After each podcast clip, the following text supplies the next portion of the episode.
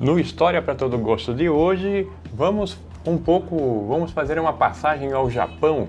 ao Japão imperial do final do século XIX, porque o final do século XIX é um momento muito interessante no mundo ocidental, porque é o, é o período que nós chamamos de modernização. Também, em partes, usamos a expressão modernidade. Então, o Ocidente está vivendo o aparecimento do telégrafo, do telefone,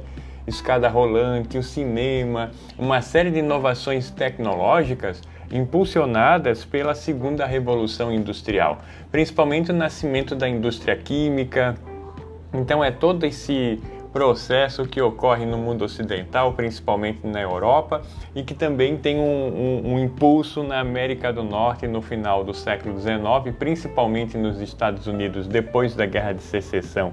em mil, entre 1860 e 65, que aí você tem um impulso industrial nos Estados Unidos e um impulso também nas invenções, na, na, um, um, processo muito criativo nos Estados Unidos que faz com que apareçam as grandes empresas petrolíferas e automotivas também. E no caso do Japão, o Japão começa um processo né, de modernização do Estado japonês e que nesse processo de modernização o Japão começa a se ocidentalizar, né, a escolher um modelo ocidental de desenvolvimento num processo inicial de industrialização, saindo de um modelo imperial né, que nós conhecíamos como shogunato na realidade, que era um modelo mais é, é, medieval de organização, principalmente modernizando seu exército a partir do final do século XIX, que nós conhecemos como Revolução Meiji. Então, esse processo no Japão começa a construir uma ideia de império japonês, aonde o, o Estado japonês vai ter uma perspectiva expansionista,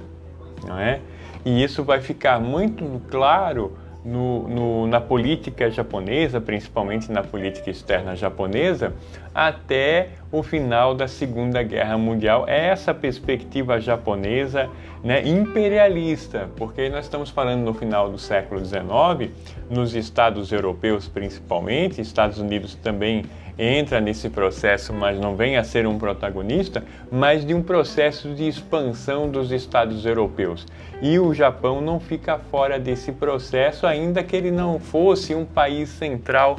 nesse processo de expansão. Então nós temos essa essa política. Então no Japão, do ponto de vista militar, por exemplo, é uma ocidentalização do exército, onde você tinha o controle dos samurais eles são retirados desse controle do exército e o, e o exército japonês passa a ter uma formatação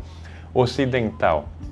Inclusive com todo esse processo de mecanização do exército, com o uso de metralhadoras, né, granadas e todas as inovações tecnológicas que vão ficar evidentes na Primeira Guerra Mundial e, sobretudo, na Segunda, o Japão passa por esse, esse processo. Já no início do século XX, o Japão entra em guerra contra o Império Russo, exatamente pelas possessões no norte da China, nas possessões, né, os dois entram em guerra pela Manchúria que era uma rica reserva de minério de ferro e carvão. Então, uma commodity, né, uma matéria-prima importante para o desenvolvimento industrial que o Japão, por ser uma ilha, né, ele não tinha muito acesso a essa matéria-prima, essa commodity, então ele vai buscar no norte da China e invade a Manchúria no início do século XX, entrando em guerra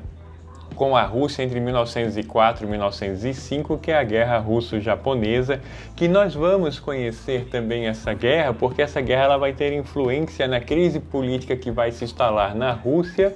a partir de 1905 e que vai gerar uma crise política que vai né, desaguar na Revolução Russa de 1917. Então nós temos esse cenário. Depois também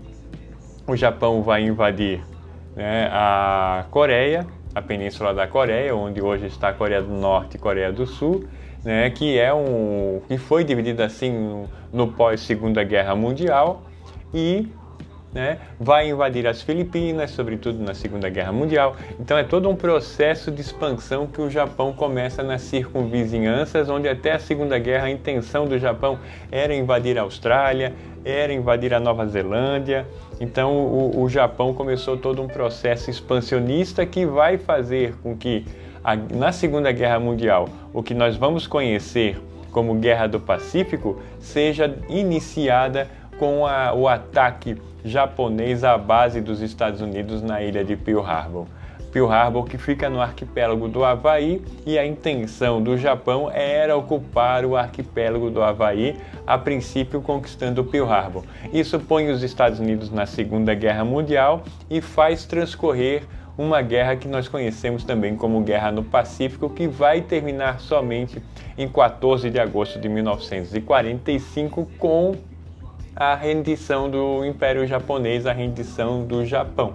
Então, né, isso que eu estou colocando para vocês é um pequeno, um breve histórico aí do processo imperial japonês, né, de imperialismo japonês, então o Japão vai ter essa característica entre o final do século XIX até a metade do século XX, que era uma perspectiva, sobretudo, de política externa de expansão e domínio político e domínio aos acessos né, às matérias-primas estratégicas no, na Ásia né? Então, sobretudo ali naquela região do Oceano Índico, principalmente, né? Então, é, é, é, entre o Oceano Índico e Pacífico na realidade. Então, era é, um pouco hoje a ideia é a gente tratar um pouco dessa questão do Japão imperial, né? Desse final do século XIX